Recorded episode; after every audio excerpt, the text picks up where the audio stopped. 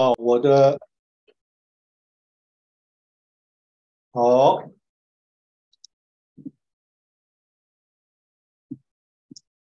我今天分享的题目是上帝爱与人的生命。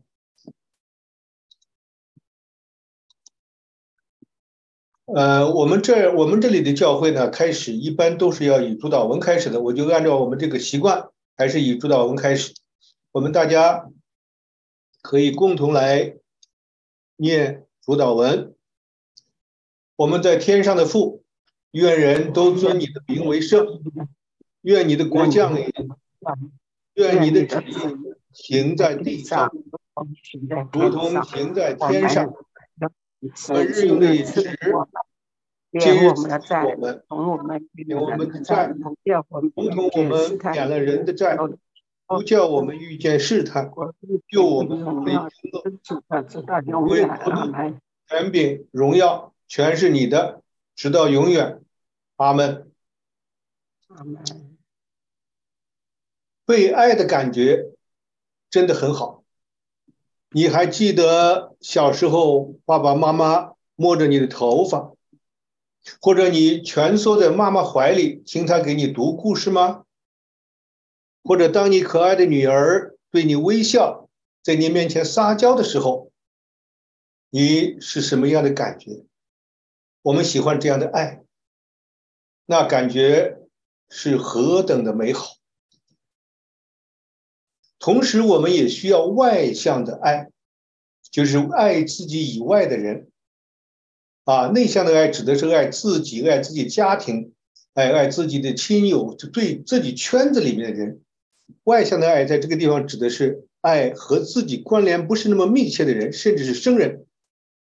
你一定听说过这句话：“施比受更为美好。”能够爱别人，并努力使他们快乐。那感觉是何等美好！这种需求的根源是什么？它是否有灵性上的根源？让我们看看主如何实行外向的爱。下面的经文很好的描述了主温柔的爱。有人带着小孩子，我得把我这这个。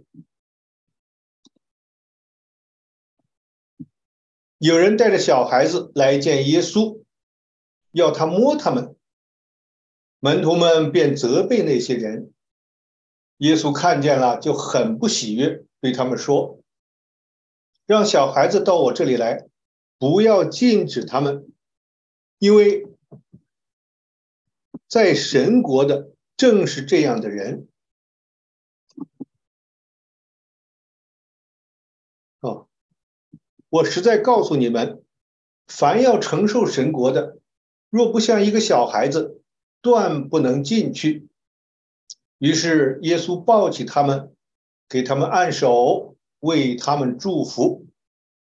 这是在马可福音十章十三到十六节。马太福音的讲述对此也做出了说明。你们虽然邪恶。尚且知道拿好的礼物给你们的儿女，何况你们在天上的父，岂不把更好的东西，岂不更把好东西给求他的人吗？这见于马太福音七章十一节。这里还有一句美好的话：蒙爱的人呐，我们应当彼此相爱，因为爱是从神来的。凡爱的，都是从神而生，并且认识神；没有爱的，就不认识神，因为神就是爱。这一段经文记载在约翰约翰一书四章七到八节。还有一个教导，深入我们的心灵。我赐给你们一条新命令，叫你们彼此相爱。我怎么，我怎样爱你们，你们也要怎样彼此相爱。这是约翰福音十三章三十四节。当我们把这些经文合起来认真思考时，就会看得明白，上帝是外向之爱的源泉。就他的本性而言，他就是爱本身，而爱能够浇灌，能够传播。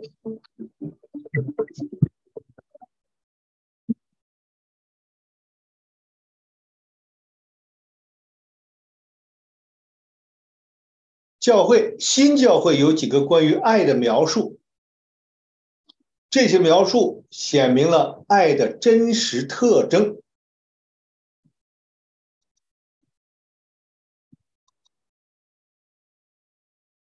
第一个，出自真实的基督教，第四十三节，爱的本质是爱自己以外的人。想与他们团结合一，并发自内心祝福他们。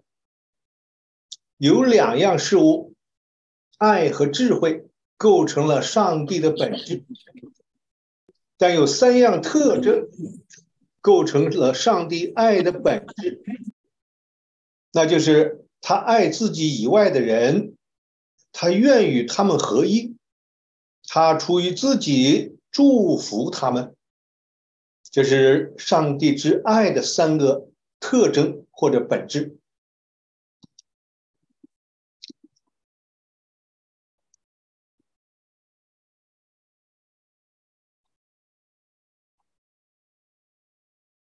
第二个描述来自《圣智》第九十二节：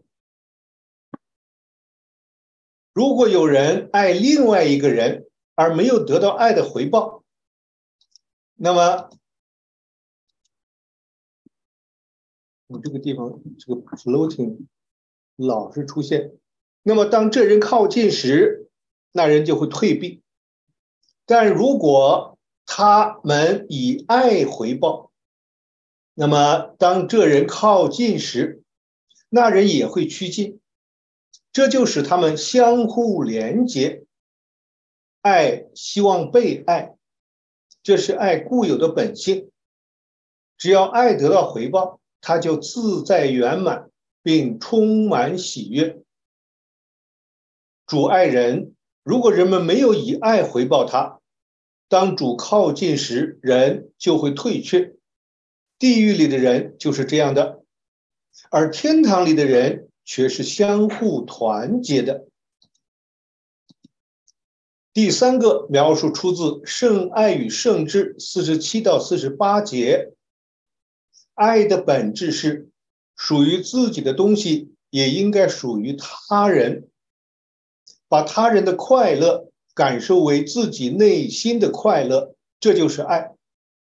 然而，在他人身上感受自己的快乐，而不在自己身上感受他人的快乐，这不是爱，这是爱自己，而前者是爱我们的邻舍。这两种爱是截然相反的。我们从中可以看出，神性之爱，在爱他的人，在他爱的人和爱他的人那里，不可能不显现。如果这是所有爱的特征，它一定是爱本身的最高特征，无限特征。这三条深刻的讲述发人深省，可以促使我们严肃思考，让我们更有意义的思考这个关于爱的理念。那么，让我们换一个角度来思考爱。数年前，中央电视台春节联欢晚会上，一家四口人演唱的《让爱住我家》，打动了亿万观众的心。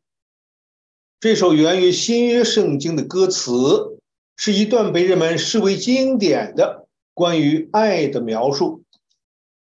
爱是恒久忍耐，又有恩慈；爱是不嫉妒，爱是不自夸，不张狂，不做害羞的事，不求自己的益处，不轻易发怒，不计算人的恶，不喜欢不义。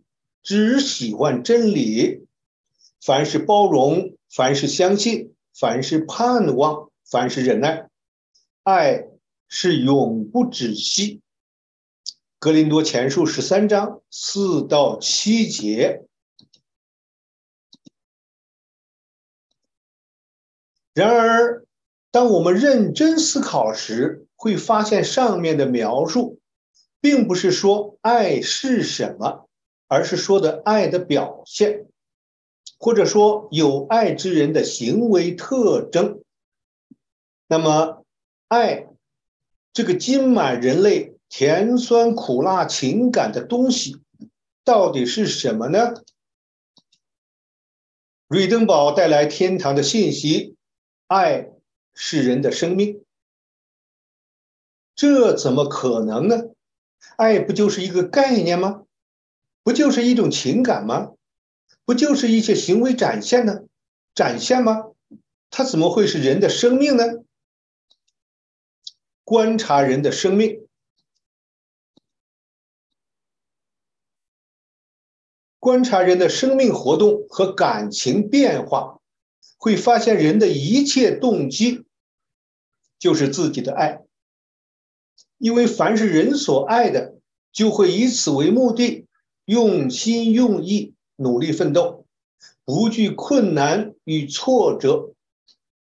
当人感受到爱，心中充满爱时，他变得温暖。随着爱的增强，人表现的热情似火；随着爱的衰微，人变得麻木冷漠。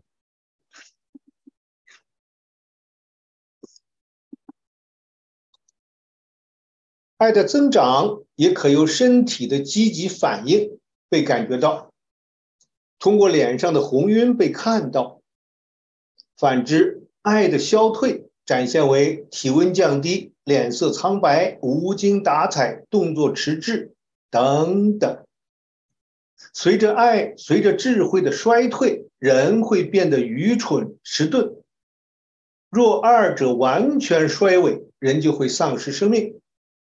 这些都说明爱是人的生命。人是照着上帝的形象和样式造的，人具有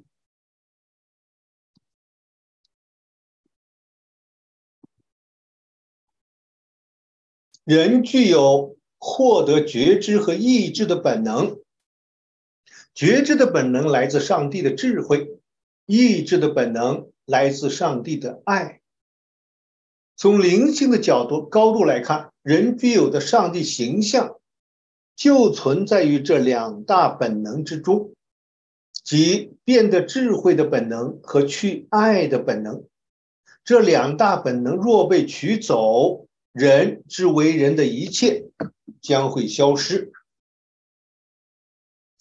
世人就肉体而言，生来都是人的形式。而他的灵魂也是一个人，是主的爱和智慧接受的器皿。天堂天使都来自于人，他们的美丽程度取决于其接受主的爱和智慧的程度。灵魂接受的爱和智慧越多，包裹他的肉体死亡后，他就越是一个完美的人。反之，他越不接受他们，就越是显得丑陋。这样，他就只能通过属世的感官和理性，获得物质之人的某种特性。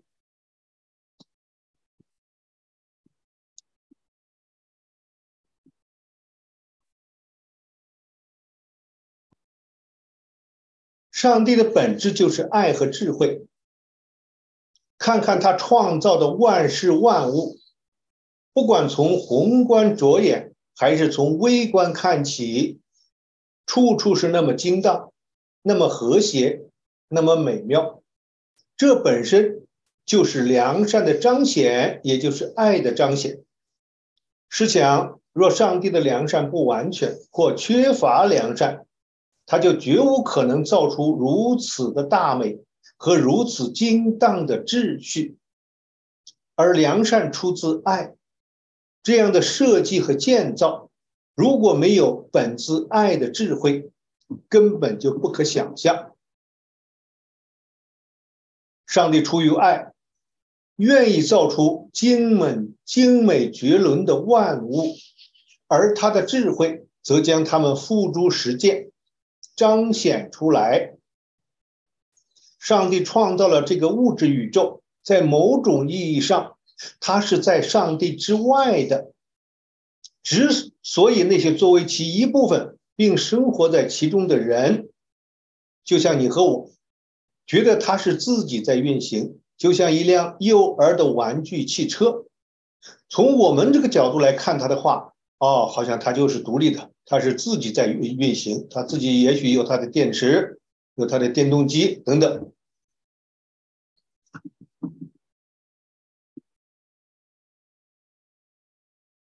然而，不是这样的，它是由上帝维持才存在的，它每时每刻都在向它输入。上帝为什么要这样设置呢？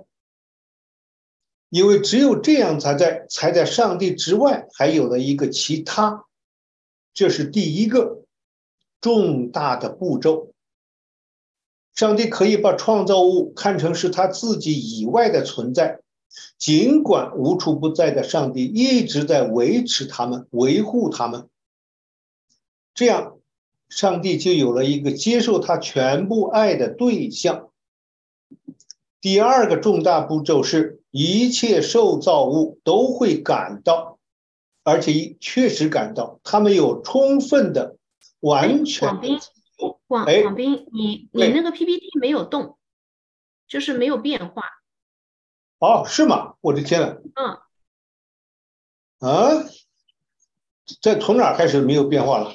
你现在那张 PPT 第一条是“世人就肉体而言，生来都是人的形式”，就从这就在没变化呀？哎呀，我。啊，对的，你你。那我现在啊，我我我要我需要重新 share 一下，重新 share new share。嗯，你你再重新分享一下看看。好，现在是我我现在能能走不能走了没有？呃，也没有啊，就是你没有退出共享，你你现在先把共享退出。OK。哎，好，对，然后你再重新分享一下，看看会不会好一点。我这个我这个设计的有点问题了，因为我这个每次呢。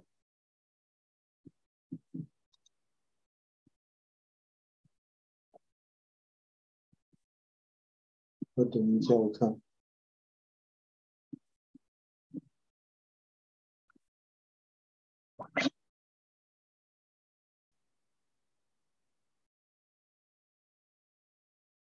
现在能走吗？不走。啊，现在可以，现在可以走。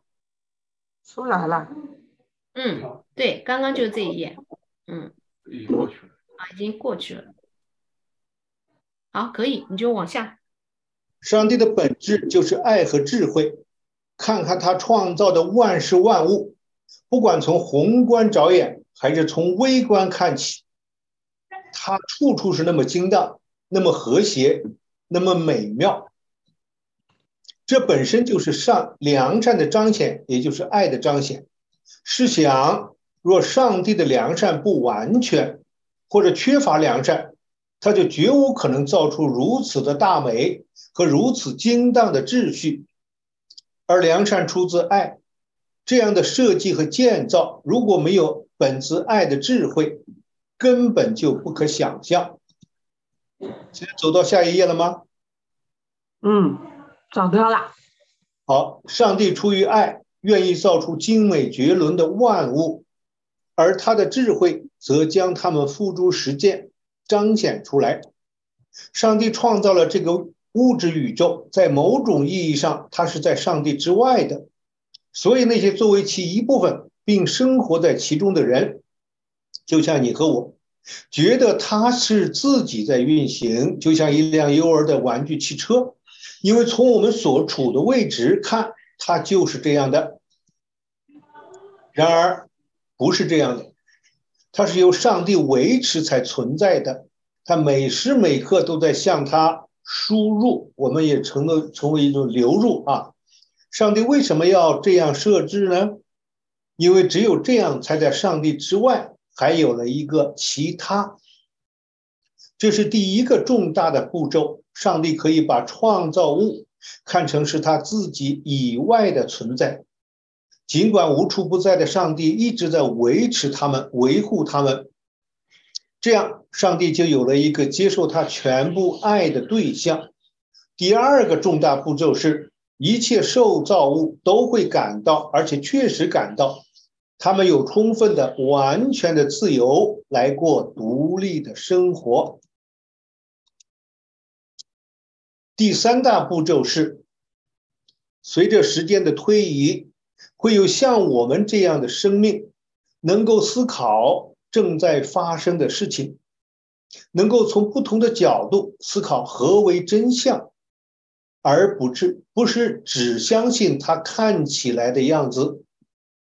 而且，关于爱的非常重要的事情，就是这样的生命能够思考一个总是祝福的上帝，然后选择以爱回报上帝，赞美他所有的体贴关怀，这就是爱的核心，双向的爱，天堂据此而建立。由于上帝创造的人具有自由以及自我生命的感觉，人们就有可能失去开始失去对事物真相的认知。这里我们只能推测，在某种程度上，在无人知晓其长短的时间长河里，人们开始被事物的外观所迷惑。也许伴随着语言的出现，时间和空间也开始发挥干扰。于是，人们不再意识到外在事物对应着内在世界。例如，在过去，人们一直感认到河流对应着运行在我们之内的上帝的生命，而如今却只剩下了远方那条我们称之为河流的食物。我们看见它在那里。我们可以随心所欲的走向它，离开它，这就是变化。然而，这变化却丢失了某些重要的价值和意义。因此，人们渐渐远离了更高的灵性上的直觉，远离了对上帝参与这个世界的内在意识，却从未意识到这样的丢失是何等的愚鲁。其结果是世间之人更加以感官为导向，导致的变化从直接感知到记忆中的象征符号，甚至于魔法，以至于上帝不过是一个遥不可及的念头而已。当今只是，众多的人们都是这样一提起上帝，说啊，那个是神话，那这个是说法而已啊。更有甚者，自我生命的感觉带来了自私的爱，自我以及自我的我的欲望。因此，当这样的人离开今生，进入灵性世界时，他们随身携带的这些本性，就开始颠倒黑白与善恶，陷入危机，制造混乱。好，我们做一个总结。当我们把这一系列讲述连接一起的时候，就可以得到这样的结论：上帝是充满爱的，他就是爱。二，他爱自己，他爱他自己以外的人，盼望与他们连接起来，帮助他们获得幸福。三，我们人是按照他的形象和样式造的。四。离开了上帝源源不断的生命滋养，人就不能存活，也就是灵性的死亡。五人的生命就是他的爱，其品质直接关联着他与上帝的连结。按照我们这儿的教会的这个传统啊，我们最后呢有一个默告、祷告或者叫默想，我们本来不叫不叫祷告，就叫做默想 （meditation），或者叫做这个呃 declaration 啊，就宣宣告。我把它我把这个风格改了一下，改成我们就作为祷告的样式啊，请大家和我一起念：主啊，我知道自己不完美，也知道我会犯错误，我热切的愿意不断学习，持续成长。主啊，我愿意领受你的爱，再把这爱传递出去。我知道我自己做不到，求主赐我能力。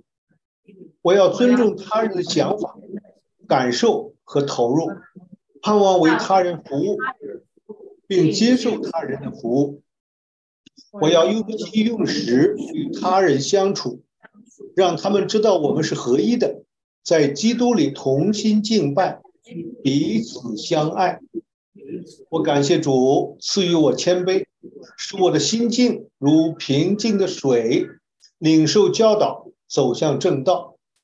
感谢主的引领，阿门。阿门。最后是祝福，愿耶和华赐福给你，呵护你；愿耶和华用他的智慧之光照耀你，赐恩给你；愿耶和华向你扬脸，赐你平安，直到永远。阿门。谢谢大家。